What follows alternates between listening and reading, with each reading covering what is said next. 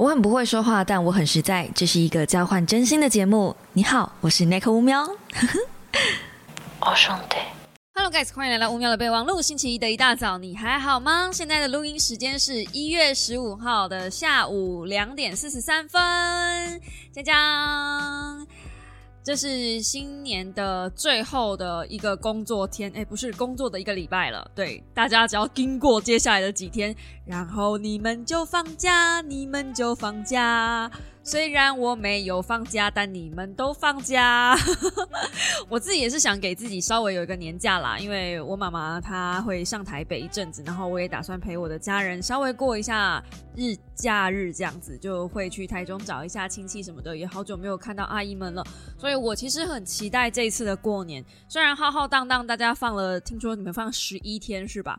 但我过年我也是打算放自己四天假，你知道，对一个自媒体来说，这是多奢侈的一件事情。对，但呃，四天假我也不会说完全就是放假啦，我不会就是完全处于放假状态，我还是会看我想看的书，然后剪一些该剪的片。诶，那这样我有放假吗？但我看书，你知道，我打算看一些，就是你知道，真的，真的，真的，真的，就是，嗯。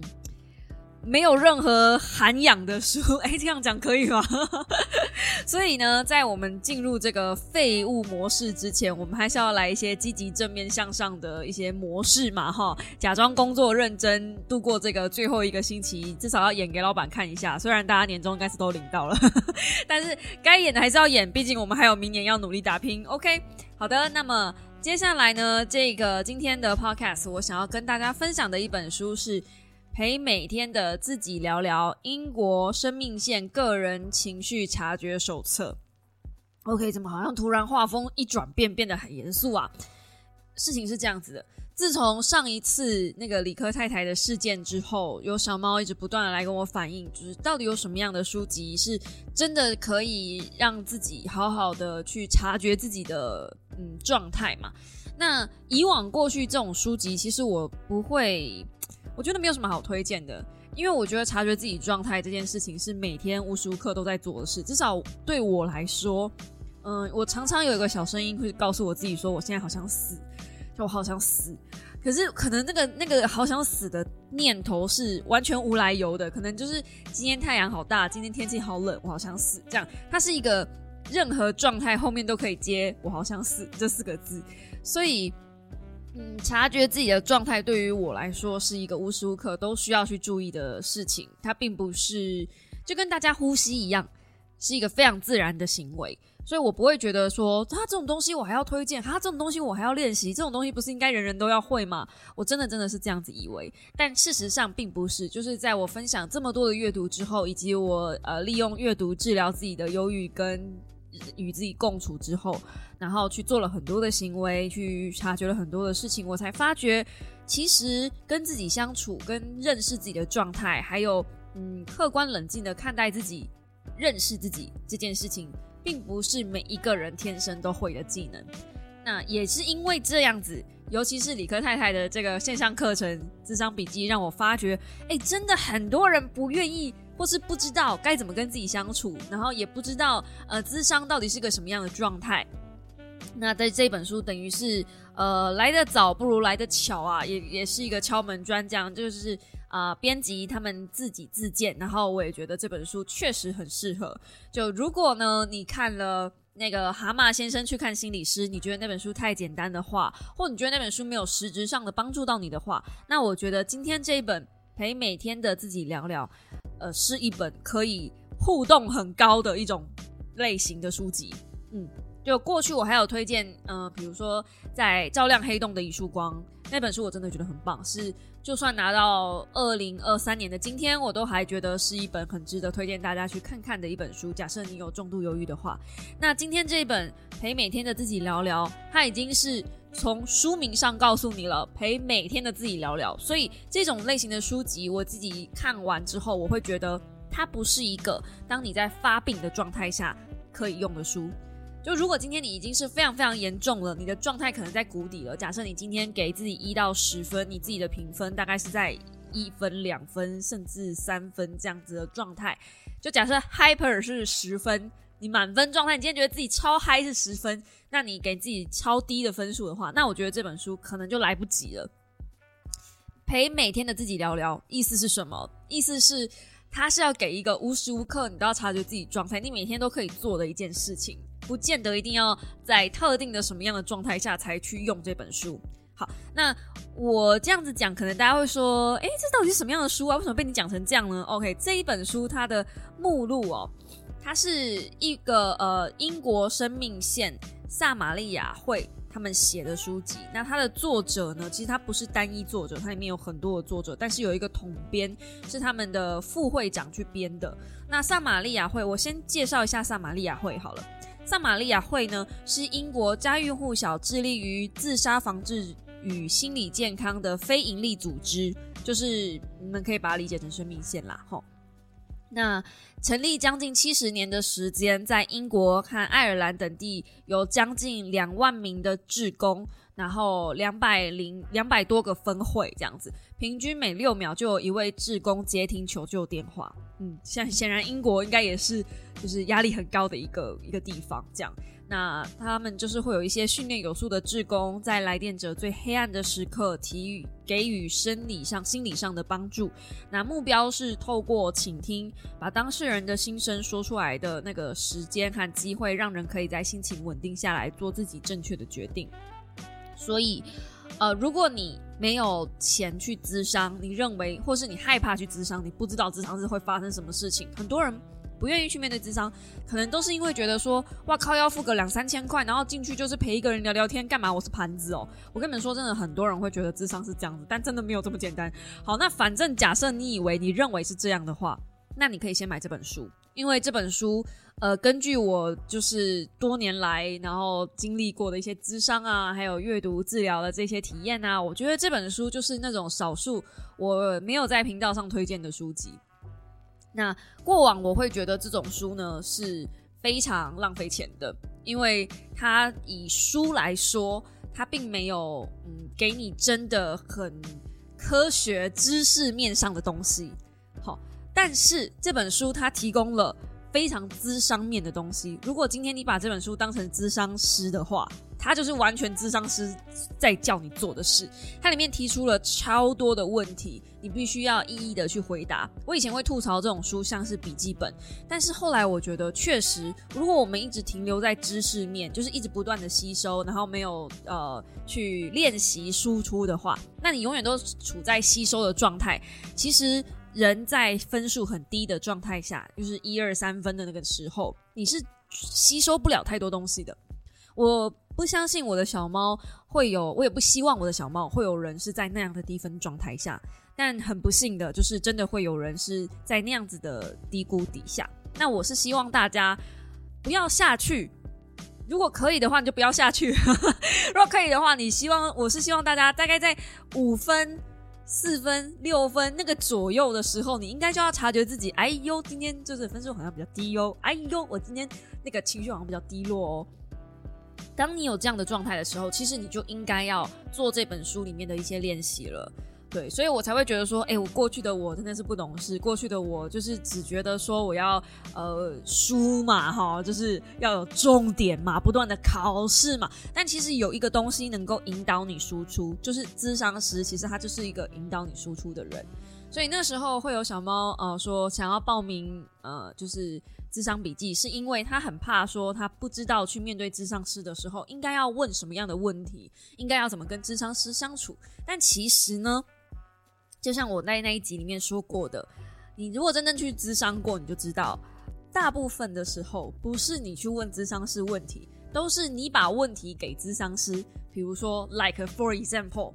就是我现在就心情很不好，那为什么我心情不好呢？因为我呃被人家糟蹋啦，因为我遇遭遇了什么很糟糕的事情啦，因为我呃心情很不好啦，因为我老公对我不好啦，因为我就是呃哭得很厉害，然后我没有办法停止自己哭泣啦，我没有办法停止自己负面的思考啦，我没有办法呃，譬如说像我最近的状态，就是我最近真的我我先跟大家分享我最近的状态，就是我最近一直不断的觉得我自己很烂。就是我是一个很烂很烂的人，然后我其实一点成就都没有，然后我凭什么资格去就接洽那么那么多人在找我演讲，你知道现在真的就是三四场的演讲就等着我，然后啊很多演讲都要等我给主题，然后甚至是线上课程，我到底凭什么？就是我的脑海里面一直不断有那个声音，就是你那么烂，你到底凭什么？对你，你凭什么？你你学历又不够高，然后你呃，可能看的书又没有人家多哦。就是你要说你看书多吗？那线上那一大堆说书人，一大堆评书书评的那个账号，看的书都比你多哦。你一天到晚就是只是沉浸在自己的世界里面，然后你这么烂的人，你只是想玩游，而且你甚至还会花时间去玩游戏。你有时间玩游戏，为什么不多看一点书呢？之类的，就是我一直有这样子的这的嗯小声音哦，在斥责我，所以。我会需要去跟自己这样子的声音去共处。哎，你们不要觉得我那是演出来的，哎，我那是真的，就是 literally 每天都有那样的声音在斥责我。就是我在打开游戏的时候，所以我现在连开游戏都必须要有厂商来告诉我说，就是这是游戏，这是我需要你做这个游戏的推荐，然后我才能够心安理得的把这个游戏打开。要不然的话，我就是开游戏，我会觉得。我现在怎么能够花时间在这个东西上面？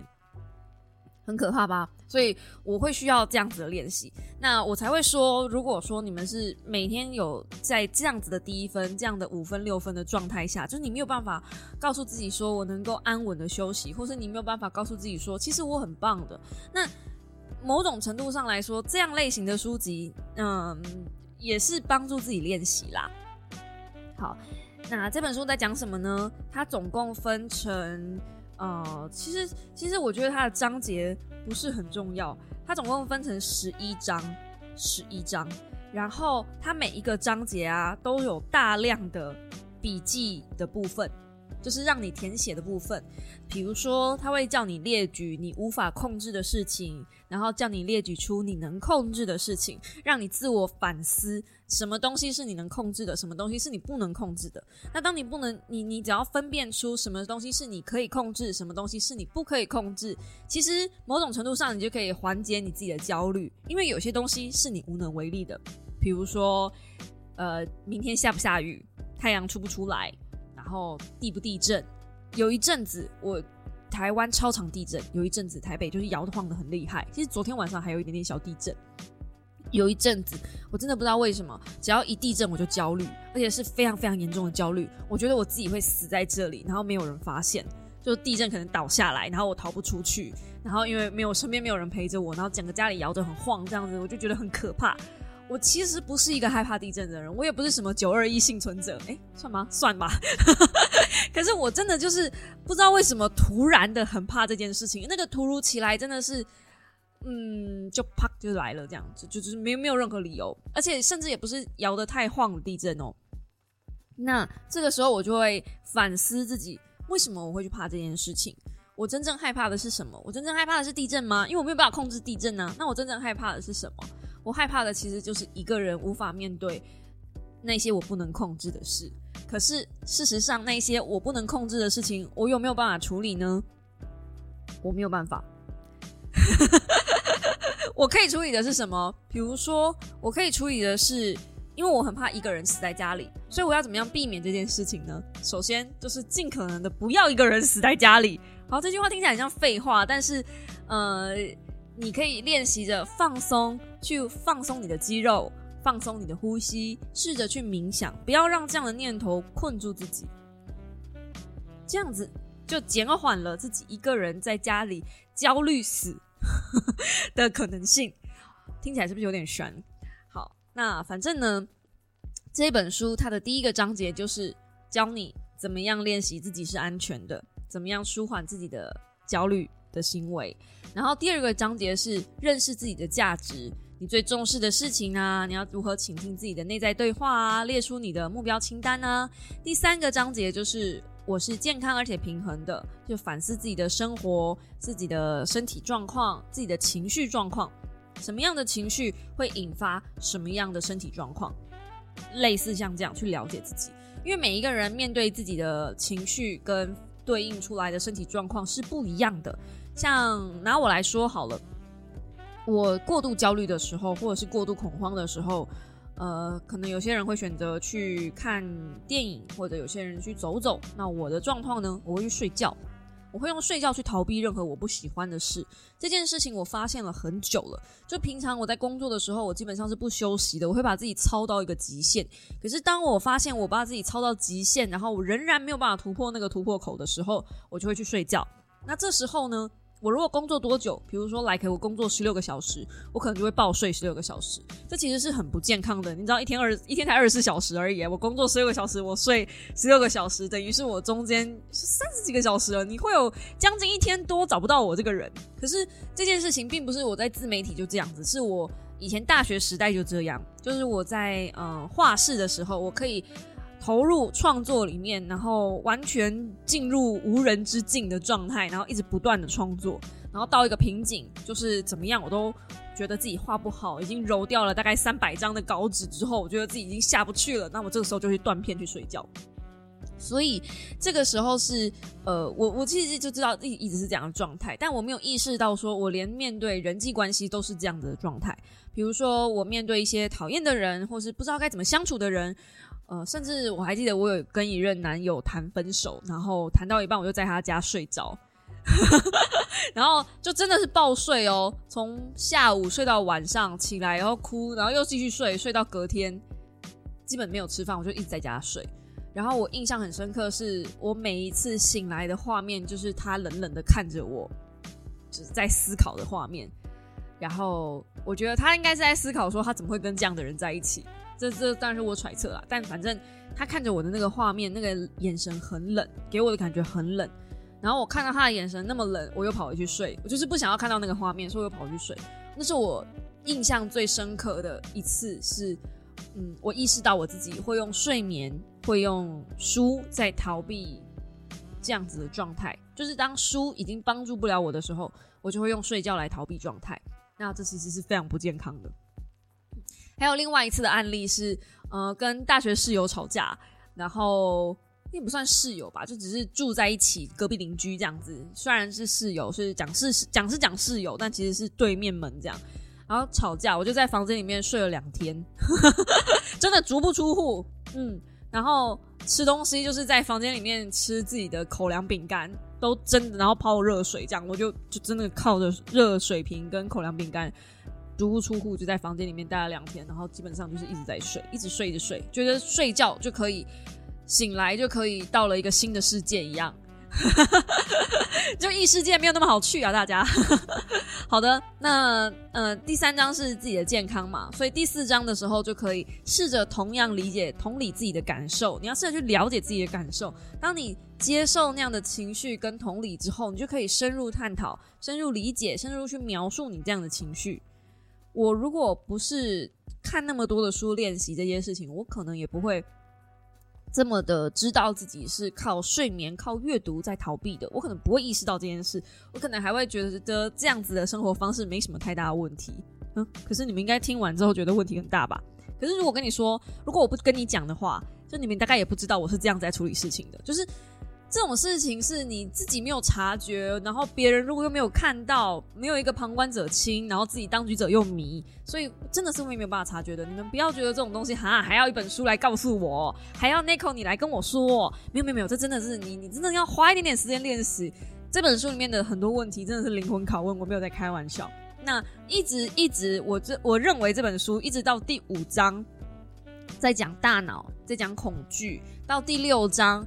呃，面对人生的重大转折，然后解决问题的步骤，挑战负面信念，甚至到第七章才开始有一些比较呃正常，像一本书一样的内容。所以他前面花了四大章节在写，就是你要怎么样面对自己。他没有很嗯，就是跟一般的那种心理学的书不太一样。一般的心理学书籍就是很急着告诉你说，哦，你现在的状态就是怎样。我跟你说，你现在的状态就是情绪不好啦。哦，你现在就是可能就是诶原生家庭啦，嘿，就就就是这样啦，嘿，我跟你说就这样，就这样，就这样，你就是这样，这样，这样，有没有？一般的书他会很急着告诉你你现在的状态是什么，然后你应该要怎么样应对，或是可能有些人没有这样明对，或是怎么样去呃怎么样的个案，就是一般的书籍都是这样。但这本书花了四大章节，请你先回答问题。然后这些问题也是只有你能回答的，而且它没有标准答案。每个人的答案、每个人的问题、每个人的呃、每个人的那个就是回答问题的方式都不一样。像我面对逃避的方式，我是用睡觉；可是有些人面对逃避的方式，可能是用打电动，可能是呃回归到儿童状态。就每个人面对自己不舒服的那个状态的方式，选择的方法都不一样。所以他花了四大章节，先用这样子的方式，请你先好好的作答，是真的可以直接写在书上的那一种。那你们也知道我嘛？如果是以前我看到这种书，我会说，哼，就是时间小偷，有没有篇章小偷？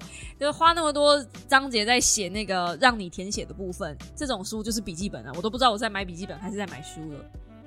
可是今天这是一本心理学的书籍，这是一本。资商的书籍，所以它不太一样的是，它需要用这种方式让你先了解自己，有一个前置作业，有点像是心理测验吧。你要先回答那样的问题，它才有办法告诉你后面哦你是怎么样的状态。对，当然它也没有一个直接的解答方案，可是它会告诉你怎么样做，也许对你来说比较好。比如说怎么样的呼吸法。比如说用什么样的呃缓解自己情绪的方式，像在书里面，其实他也建议大家可以呃就是写日常、写笔记、写日记，也甚至用绘画的方式啦，也可以用阅读的方式啦，甚至连听音乐都是一种治疗方式。那我因为是我我对我来说最有效的方式当然是书嘛，所以。我这边是推广阅读，然后推广自由书写。曾经有人问过我什么是自由书写？自由书写很简单，就是你拿一本你不要的笔记本、白纸、报纸，报纸不太适合啊，可能要白纸对。然后反正就是自己自由的写在上面，写什么都可以。你要写脏话也可以，我最常写的就是脏话，好不好？然后你要写任何的，嗯，你想到的当下的灵感，你对某一件事情的想法。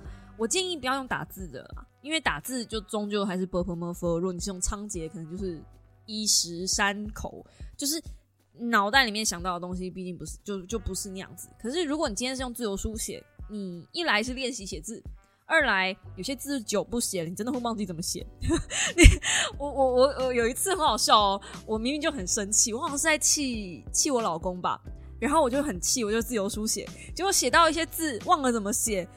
我就停下来去查那个字怎么写，查完之后再回来要写，继续写，多个两三次之后一就不气了，因为你的脑海只记得刚刚那个字怎么写啊，就是你情绪会脱离一下。我觉得自由书写真的是一个舒缓情绪非常好的方式，无论是你在焦虑状态啦，或者是你在生气的状态啦，都都很棒。好，那讲到现在哦，其实我们已经讲了二十几分钟了，但是我仍然都没有分享到书里面的内容。那书里面的内容呢？因为很多这样类型的书籍其实大概都差不多。那我自己很喜欢它，呃，呃，那我自己很喜欢它里面的其中一个章节是呃一百一十八页。大脑与压力的关联，因为我觉得现代人啊，对于焦虑的这件事情，还有对于忧虑这件事情，大家理解的已经够多了。可是，在更浅层的压力，没什么人讨论。就如果我今天还没有到忧郁，还没有到焦虑，难不成我就不用面对我自己的压力吗？鸡肝马西哦，就是如果你能把压力处理掉，让它不要发展成忧虑或是焦虑，当然是最好的。就呃。嗯，就是怎么讲呢？那个叫呃，先从比较简单的问题去解决，呃，不要让问题变成比较重症的时候，咱们再来解决就不太好了啊。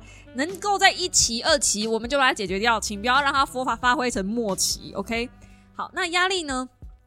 其实大家很少去注意压力这件事情，压力跟皮质醇的关系非常非常大。那我记得我有讲过蛮多，就是大脑跟嗯，就是荷尔蒙之间的关系这一类的书籍了，所以呢，我这边就不额外多说。但你要知道，其实呃，压力荷尔蒙就是影响到皮质醇。那呃，如果你的皮质醇降低，然后你的血压降低，你的整体压力就会反应就会降低很多。当然，你不可能去找医生说：“医生，我们来一针吧，就是把那个压力解决掉。”当然不是这样子，嘿，不是这样子的哦，不要随便去造成医生的困扰。嗯，那。习惯性压力的人是怎么样呢？习惯性压力的人，他们其实常常最常处于的状态，就是他们常常处在那个战斗跟逃跑的模式。这个我好像也讲到烂掉了，对不对？就当你的大脑一直处在一个战逃的状态，他就会觉得说，我好像随时随地都要面对接下来会有呃很不得了的事情发生，那那样子就会变成习惯性压力，然后习惯性压力最后嗯的感觉就是可能会到最后会变成焦虑的发生，所以。压力会什么样的状态呢？在书中说出了压力状态可能会影响到，比如说你的身体可能会常常耸肩，你会拱背，你会瞳孔放大。那神经紧张会用下列的方式呈现，比如说你很常常肚子痛、膀胱或是肠胃的问题，然后很常咬紧牙根，甚至有些人其实半夜很常磨牙，也是一种压力的表现哦。这是我自己额外补充的磨牙的部分。嗯，那。这些事情呢，是因为我们的脑其实比较喜欢那些熟悉的想法。然后行为跟感受，那对于爬虫脑，就是最原始控制咱们脑干、控制咱们呼吸、最不用思考的那块脑袋，啊，那就是爬虫脑。这些熟悉的事情是可以预期的，所以上述那些身体反应之所以会成为长期性，就是因为人们习惯性的让自己的爬虫脑处于战斗或是逃跑的状态，就跟我刚刚讲的一样嘛，就是你常常都处在那个很紧、很紧绷的状态，大脑习惯了那样的状态，大脑也懒得去改了，你知道，脑就是真的。是一个很懒、很懒、很懒的一个呃器官，嗯，那事实上这就意味着身体会紧抓着这种强而有力的压力化学物质不放，而不是摆脱它。持续性的精神紧张会很快成为新的常态，并且引发心理、身体和情绪的问题。所以，其实我觉得我看了这么多的书，我自己得到的结论是，呃，通常有焦虑跟忧郁的人呐，他们有的时候。绝对，他们绝对不是不满足，他们反而是，嗯，压力太大了，身上背负着太多东西。那有些东西可能是他们不见得要背负的，所以会造成他们自己的压力转不过来。那你你需要学会的就是停下来，松口吸口气，松口气，然后暂停，就是不要。嗯，我我明白啦，你跟压力大的人就要讲说，啊，你就不要有压力啊，这好像在攻什么消维这样子。所以呢，这边就提供你三个，呃，应该说几个问题。首先，你先想想看，有什么样的方法能够，什么样的想法能够使你平静？你先写出三个能够使你平静的三个想法。我这边也给大家暂停一下，哦，或者是提供一下我自己能够让我平静的三个想法。平静哦，嗯。想法有点难啦，我自己想到的是画面。如果我今天呃比较焦虑的状态下，或是觉得很烦躁了，我其实不太会听音乐，我会去听白噪音，我会去听海浪的声音，然后火堆的声音，我最喜欢火堆的声音，还有海浪的声音。然后以前我还很喜欢听海豚的叫声，那种重复反复，然后很平静的钢琴声，或是水晶音乐，偶尔啊。或是现在很流行的 lofi 也会让我平静下来。我其实看书的时候都很需要这样子的音乐，我才有办法持续维持的高专注。我不晓得大家是不是跟我一样？也许改天我可以提供一下我 lofi 的清单。好，嗯，然后呢，接着下来就分享，呃，感受更多的三种情绪。我想感受更多的三种情绪，比如说，我想感受更多的开心，我想感受更多的，嗯。最近啊，最近我想感受更多的幸福，嗯，不是幸运哦，是幸福、幸福感、开心感，然后还有平静感，就是我在追求的稳定的生活，嗯，因为我不想要，我也不想要那种爆裂的开心、剧烈的开心嘛。我不晓得大家会不会跟我一样，我从很久以前就这样了，大学时代好像就这样子，就是过度幸福之后，我就会过度的空虚，嗯。就是常常过度幸福之后，我就会一顿爆哭，因为我会觉得神明接下来就是看我太幸福了，他接下来会把我所有的幸福都抽走，因为神是善于嫉妒的嘛。对，我知道我这个这是超级负面的想法，I know I don't do it，就是不要学我。但嗯，我是认真的，最近有在让自己变得比较正面思考。其实我告诉我自己，我值得拥有这些幸福，然后我也值得拥有这一些平静跟快乐，这是。我辛苦得来的，好不好？我辛苦这么多年，I deserve it。对我辛苦了这么久，我做了这么多的努力，I deserve it。我值得拥有，好不好？所以，呃，我现在最想感受的这三种情绪呢，大概就是开心、平静跟幸福。嗯，那有什么帮助呃让我感到安全、平静跟幸福的这个三种连接的行为呢？啊，就是让我感受到安全跟平静的连接行为，这些这些情绪的行为啊，我只要做这个，我就会觉得我是很平静的，我是很安全的。嗯，首先咖啡。咖啡乃生命之泉得斯，每天有一杯咖啡，开启我的人生啊，就满足了，而且一定是热的，好不好？热咖啡啊，夏天可以喝冰的啦，但是热咖啡，只要有一杯热咖啡，嗯，happiness。对，你们不知道那个，呃，现在因为发生一些事情，我还不能跟大家讲，但就是现在因为有些事情，所以我不能喝咖啡，不是怀孕，不要乱猜，嘿。反正就是不是就是就是现在暂时不能摄取太多咖啡因，好啦，其实就是有点咖啡因中毒了。但是我觉得，就是有一杯咖啡真的是一件很棒的事情。对我现在就是哦，我现在就是介于在那个戒咖啡跟呃很想要咖啡的那个中间点，还在拿捏适当的咖啡到底是适当的咖啡因到底是多少咖啡因呢？哦，好，那平静的感觉。然后还有什么事情会让我觉得很幸福呢？会让我觉得就是很平静、很安全呢？可能会有点闪，但是就是，呃，窝在老公的嘎子窝里面，有点味道，对不对？你不觉得，就是男生的手这样放过来，然后女生就是枕在他的肩膀上，然后这样靠过去抱着，我觉得那一瞬间就是让我觉得，哦，好安全哦，天塌下来都有老公顶着的感觉，就是我很喜欢那个瞬间，我很喜欢靠在他身上看电影或是看剧。那是我，或是看书，那是我人生中就是一整天最幸福的时光。哦，现在应该是一周最幸福的时光，一周会有一天是这样子的，我就会觉得哦，好幸福哦，好棒哦。然后还有一件事情，也可以让我觉得很安全、很稳定，然后很幸福、很开心，就是在运动的时候。嗯，运动的时候，如果可以跟就是教练们聊聊天啊。然后可以在那个健身房里面，就是走来走去啊，玩玩猫啊什么的。那就是我一个社交的场合。我那个时候那个当下，我也会觉得很放松、很舒服、很幸福。这样，嗯，就是这些行为连接到让我那个情绪是稳定的。啊，By the way，虽然书里没有说，但是运动我真的觉得，哎，书里有说吧？啊，最近看太多书了。有吧有吧，就是学习跟付出，与他人建立良好的关系。我觉得这三点可以统整为我刚刚说的，在健身房里面，就是学习一些东西，学习新东西，然后跟人建立一些良好的交际关系。我觉得真的能够有助于帮助自己的情绪恢复稳定，然后也能帮助自己看见不同的事情。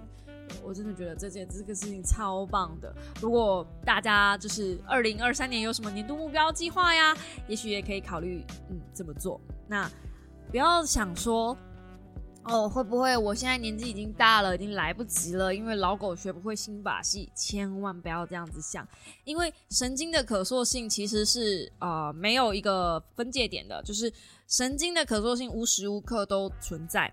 嗯，书里面这样想哦，他说。想象你走在一条小路上，那是你经常走的小径，你已经熟悉到会自然而然的走上它。最后，这条小径被走过很多次以后，它会成为你最常走的一条路。你会这样做，完完全全是正常的。可是，如果你呃走在自己经常走的那条路上，你能够停下脚步，想说，其实我要走的是另一条路呢？这样会如何呢？一开始那条新的路会杂草丛生，并不好走。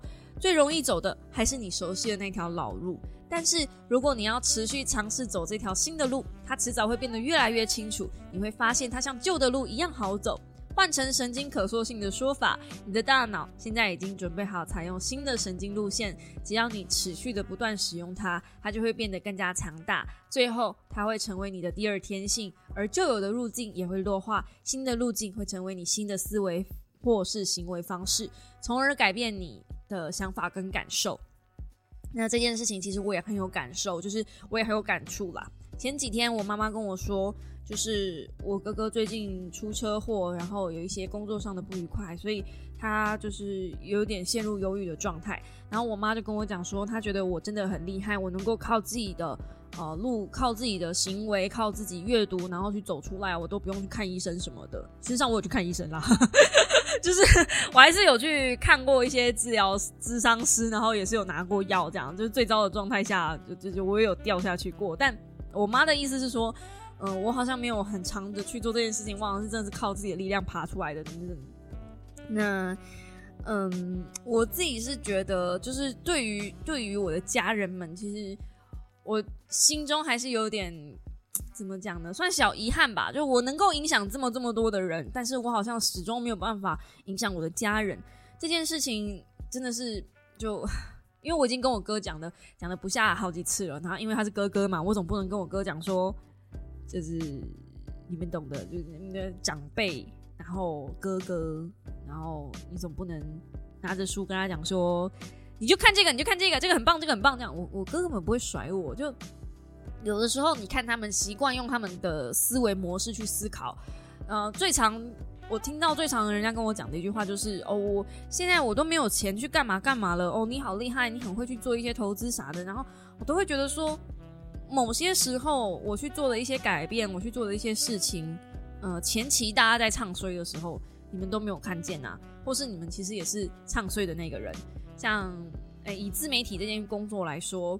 前期我也是被家里面的人不看好，然后甚至是我阿姨到现在都还会担心，说我是不是这一份工作很不稳定，然后是不是应该要找一份正职的工作。直到现在，right now，他都还会这样子讲。所以，呃，这是一条大家习惯的思维，就是大家习惯的思维就是，哦，你你一定要有一份正职的工作，你要有一个传统的怎么样的一个稳定的生活。那你才能够有一个稳定的发展等等的，这都是传统思维。那我现在讲的这些传统思维，同时与此同时，可能也包括在座的各位认为自己办不到，认为自己做不到。像我就会认为我自己刚刚讲的嘛，我很烂，我写的那些东西都很烂，就这些也是我自己的传统思维，我自己的旧路径，我自己的路径就会认为。我不够好，我不够像，我不像瓦基，我不像，嗯，就是那些说书的大神那样子那么厉害。我也许我不是那种很厉害的背景，我到底凭什么资格说说书或是出书呢？甚至一直也会有，就昨天晚上而已嘛，才有呃那个酸民留言，酸酸酸民吗？小小猫留言，嗯，小猫吗？嗯，算算小猫吧，反正就是。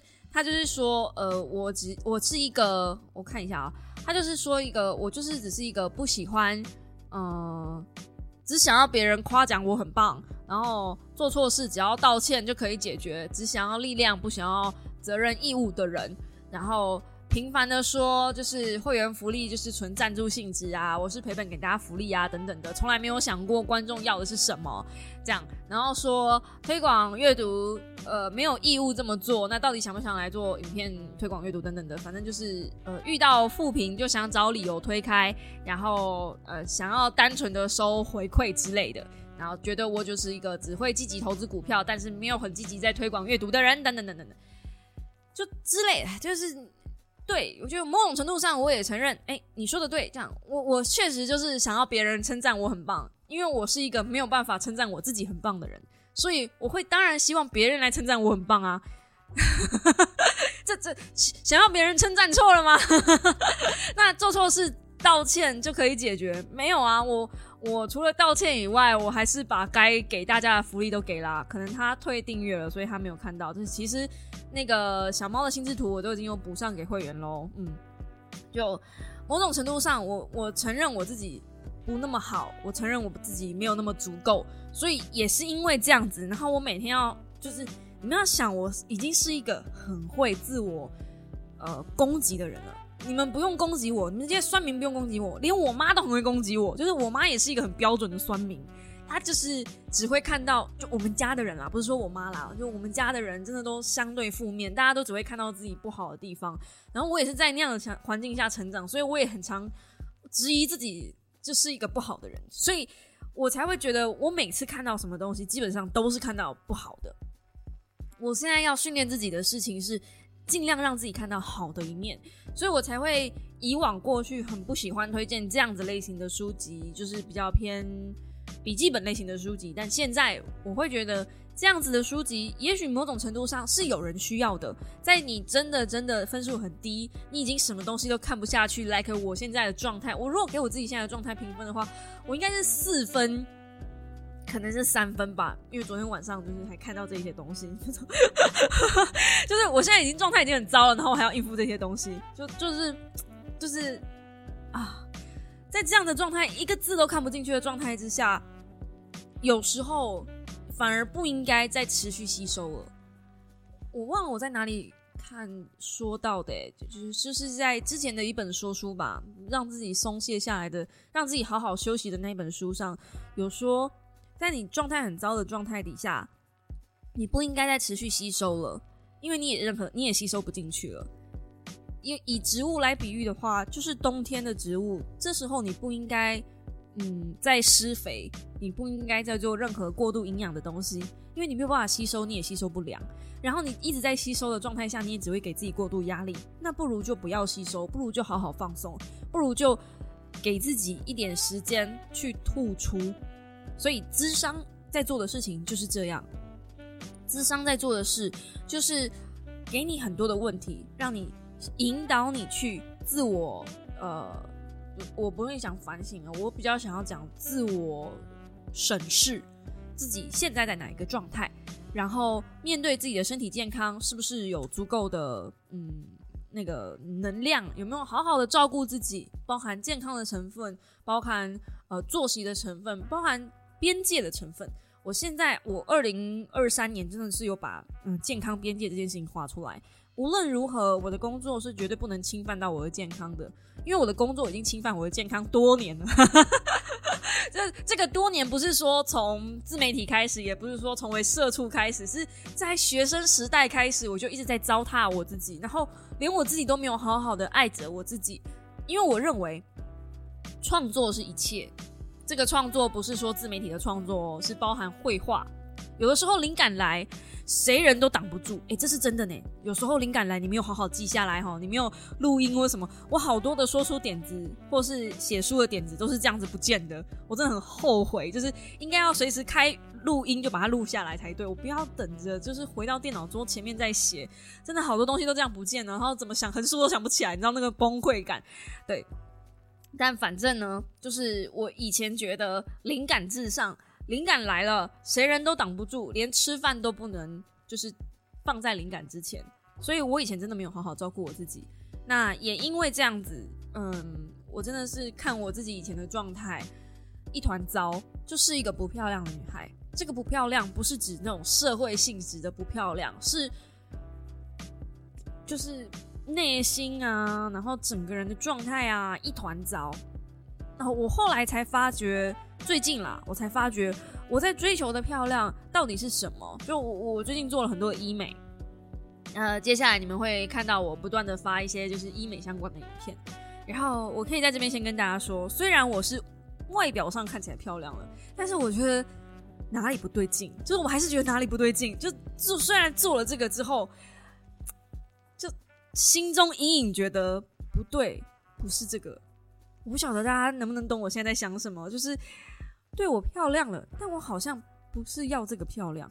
然后这个手术让我做完之后，我才发现说，哦，原来我要追求的漂亮，不是真正的物理上的变漂亮，而是我想追求的是好好照顾自己，然后让自己变成真的很漂亮的女孩，是那种从内心。然后有好好吃饭，有好好照顾自己，有把每一个边界都画了出来，然后成为那种很优雅、很有气质，跟体重、跟三围、跟五官都没有关系，是那种嗯，把自己照顾的很好的那种漂亮。嗯，不知道大家能不能懂我在讲什么呢？我好想用植物来比喻哦，就是如果用植物来比喻的话，就是一个嗯，形态很漂亮的一棵树。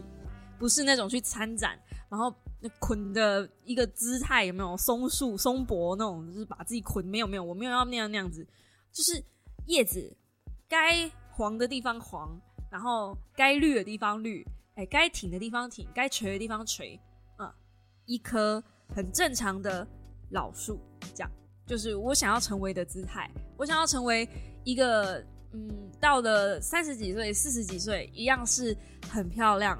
而不是那种华丽的漂亮，而是很有自信，把自己照顾的很好，然后能够很骄傲的，也不是骄傲吗？骄傲吗？没有骄傲，就是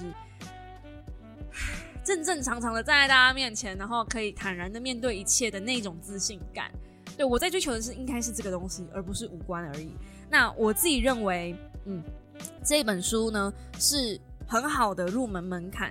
假设你今天真的真的很害怕面对智商，然后你也不晓得智商是在干什么玩意儿，然后你又再认为，哎，那个呃，蛤蟆先生去看心理师，你看过了，你觉得那个童书题，哎，这就是就不知道在冲三小这样，你不喜欢看童书体，哎，那好，那那 Nico 现在这边就再推荐这本给你，好不好？每天陪每天的自己聊聊，嗯，你就每天给自己一点时间，看个三五页。不要等自己跌下去了才开始练习跟自己对话，嗯，这是过来人的经验。我花了太多太多的时间才找到自己现在这个状态。然后我跟你们说，它就是一个嗯缓坡上坡。可是当你找到自己的状态的时候，你就会扶摇直上，一路上去就很难下去了。我现在呢，就算真的下去，我也会很快找到状态，让自己回来。这个哈，找到状态让自己回来的速度哈，是跟着我跟越有小猫越有感觉。就从以前跟我跟到现在的小猫，一定会说 Nico 进步很多。Nico 以前会花很久的时间，两三个月可能都在抱怨同一件事情，可是现在 Nico 不会再抱怨了。Nico 会花很多时间跟大家分享，用什么样的书，看什么样的想法，用什么样的想法，然后看什么样的书，让自己回到。正常的轨道上，我觉得下去难免，就是人多多少少都会有上上下下的吧。没有低潮哪来的高潮？是不是？没有前戏哪来的？呃，不是，我是说，嗯，没有这一些上下，不是正常的人生。没有人一直在上坡的。假设你的人生一直都在上坡，那你永远不知道自己在上坡。所以人本来就是会有上上下下。所以我们要练习的是怎么样下去的时候去接受自己下去的状态，而让自己能够稳住。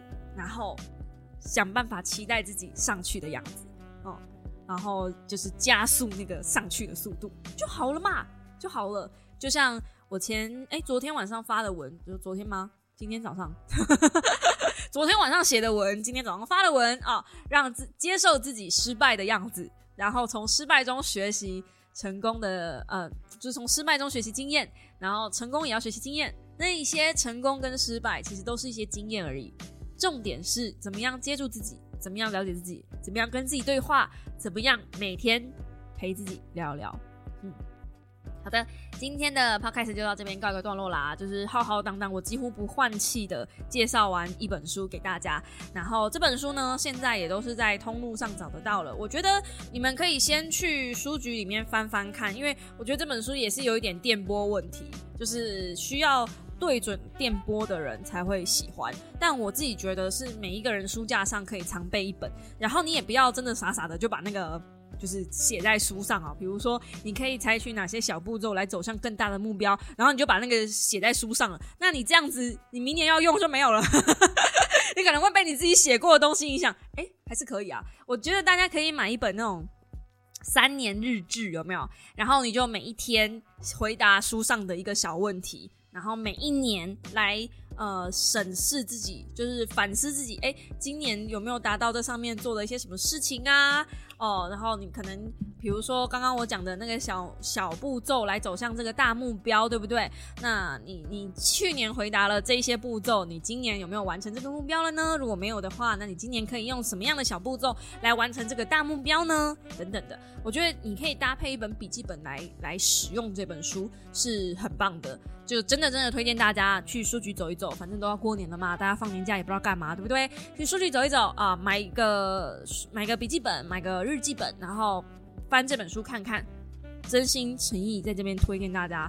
假设你不写手账，你没有安排手账的的的的习惯，你没有安排时间的习惯，你不像我一样，就是接案人生，每天要被呃厂商追着跑哈，每天要跟 d a y l i n 拼命的话，嘿，那你也可以试着写写日记。写日记真的是对于控制自己的情绪，然后了解自己的情绪，了解自己这件事情有超大的帮助。再怎么样，都可以让字变得好看吧？你每天都写个十几个字，你一年下来，你看你也写多少字，对不对？这么多的字，你怎么可能字不漂亮呢？这个时候还可以再问我，哎，钢笔在推哪一支？我就要这样子一点一点洗脑大家，在二零二三年让大家一起跟我入钢钢笔坑，怎么样？好啦，那今天的 podcast 到这边告一个段落啦。如果你喜欢我的 podcast 的话，请用五星支持、留言好评哦。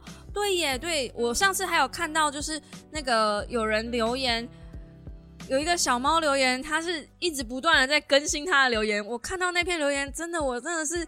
吓歪我，我真的好感动哦！我决定下个星期咱们来念一下这个累积许久的这个留言的部分，就是 Podcast 留言的部分，呃，Apple Podcast 留言的部分。因为我实在是不知道去哪里找其他留言的 Podcast，你知道吗？